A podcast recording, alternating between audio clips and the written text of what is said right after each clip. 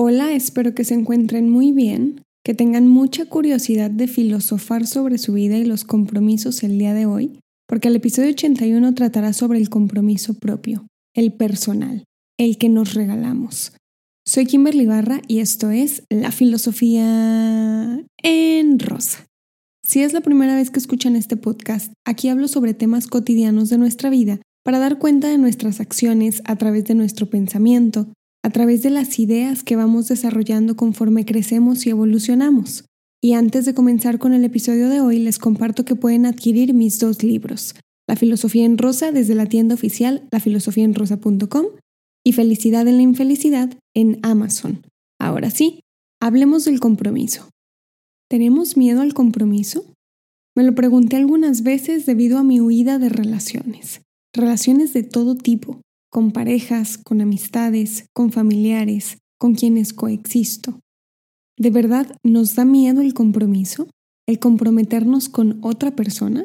Si crecemos con la idea de darle nuestra palabra al otro, a la otra. Si desde muy corta edad nos enseñan a comprometernos en la escuela, con nuestras compañeras y compañeros de equipo al hacer un proyecto. Si nos hacen comprometernos con el Estado desde muy temprana edad. Si aprendemos a ir por la vida buscando el compromiso, queriendo que el otro o la otra tengan palabra y se comprometan sin pensar tanto en el nivel de comunicación que desarrollamos. Solo queremos compromiso. Vamos por la vida buscando a alguien que quiera comprometerse con nuestra persona. O bueno, nos enseñan a ir por la vida buscando quién se comprometa seriamente, porque si no, ¿qué pasa? ¿Fracasamos? ¿No funcionamos? ¿Hacemos algo mal si otra persona no quiere comprometerse? Me parece que mucho antes de cuestionar a la persona que se sitúa frente a nosotras, podemos cuestionar nuestra forma de pensar, nuestra forma de ver el mundo, nuestra narrativa y debido a todo eso, nuestras acciones con alguien más. Habría que preguntarnos antes, ¿sabemos comprometernos?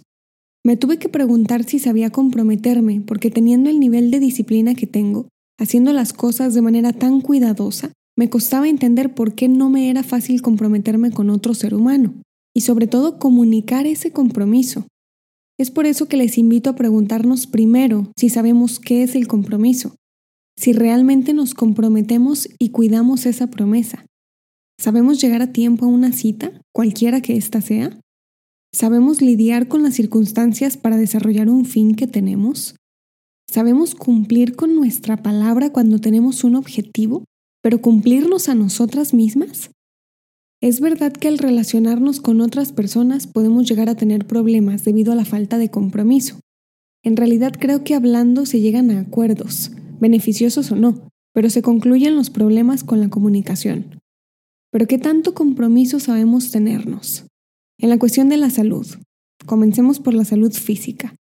¿Verdaderamente cuidamos los alimentos que ingerimos si nos comprometemos a una dieta? Porque dieta es una palabra que viene desde el griego antiguo y significa forma de vida.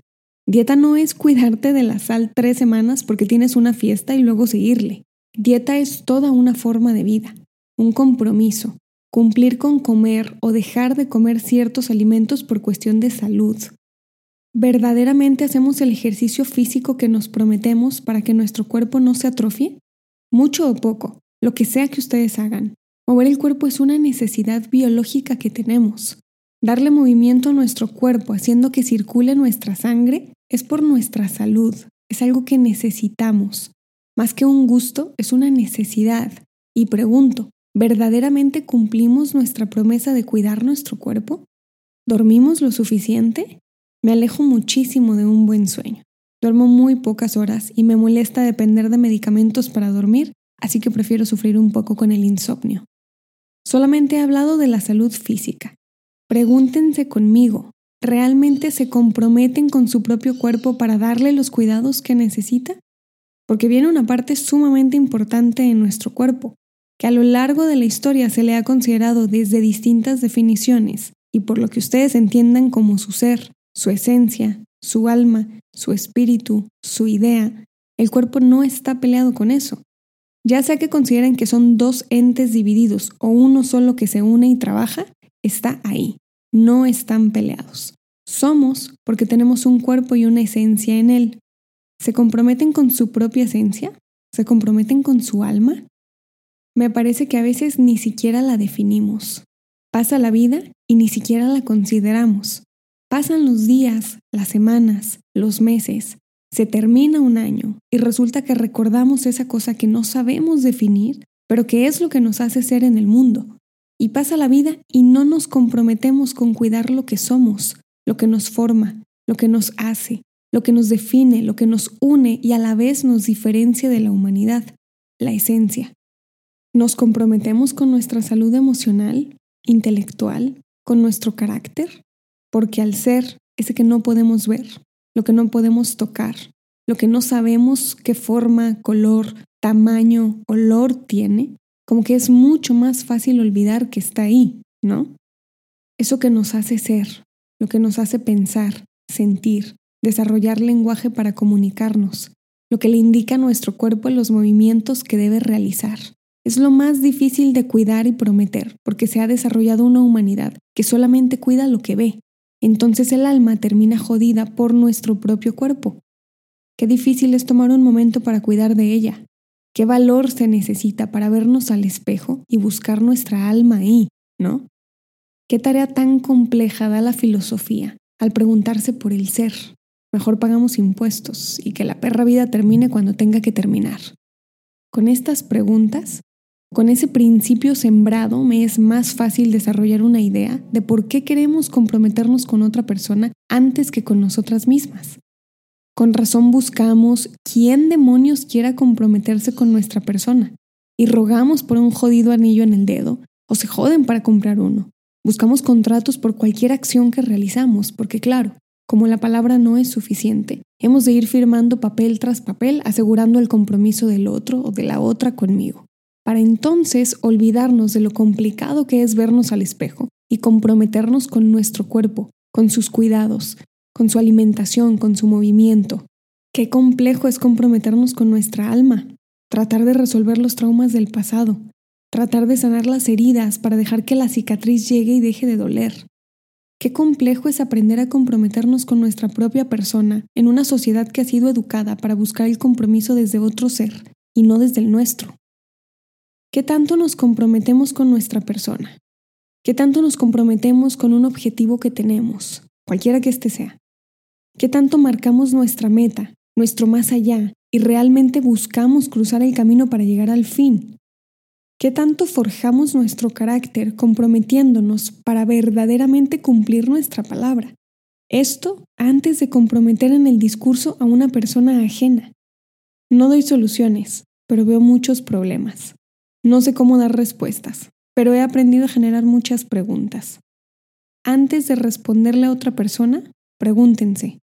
Antes de comprometerse con otra persona, comprometan su palabra y midan sus capacidades, sus fuerzas, su voluntad para cumplirse a ustedes mismas. Si aprendemos a tenernos una promesa y no soltarla hasta cumplirla, si nos cumplimos primeramente a nuestra persona, ni vamos a esperar a que alguien más nos prometa algo ni pediremos promesas a quien no quiere o no tiene por qué hacerlas. El compromiso más complejo que he conocido es el propio. Creo que puedo llegar a engañar a cualquier persona menos a mí, porque esa mirada que se posa frente a mí en un espejo es imposible de engañar. Se pierde en la profundidad de mi pensamiento porque verdaderamente me conoce.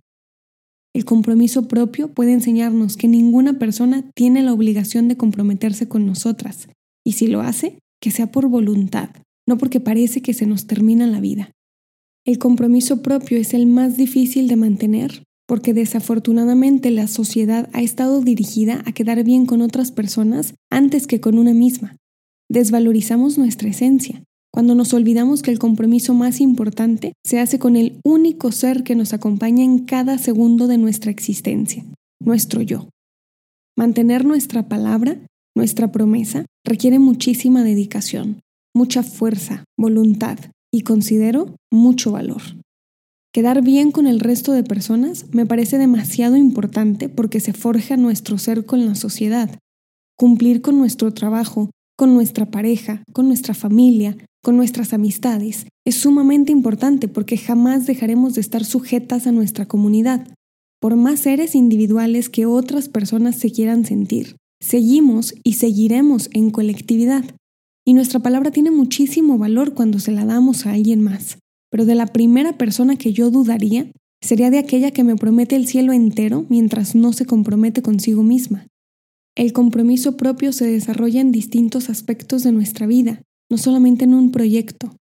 El compromiso propio se construye, se modifica, evoluciona como nuestra piel, como nuestro cuerpo, como nuestros pensamientos y nuestras ideas.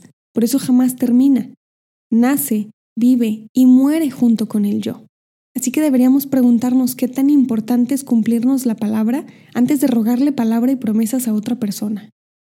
Terminaré el episodio 81 con esto. Muchas gracias por compartir mi podcast con más personas para que este proyecto crezca. Si quieren tomar mis cursos particulares, Introducción a la Historia de la Filosofía o Filosofía Política, pueden escribirme a info Mi libro, La Filosofía en Rosa, lo encuentran en lafilosofiaenrosa.com y mi libro Felicidad en la Infelicidad lo encuentran en Amazon. Pueden buscarme en las redes sociales, Instagram, Facebook y TikTok con el nombre del canal. Saben que pronto habrá un nuevo episodio con un nuevo tema para compartirles la filosofía como a mí me gusta. Soy Kimberly Barra y esto es La Filosofía en Rosa.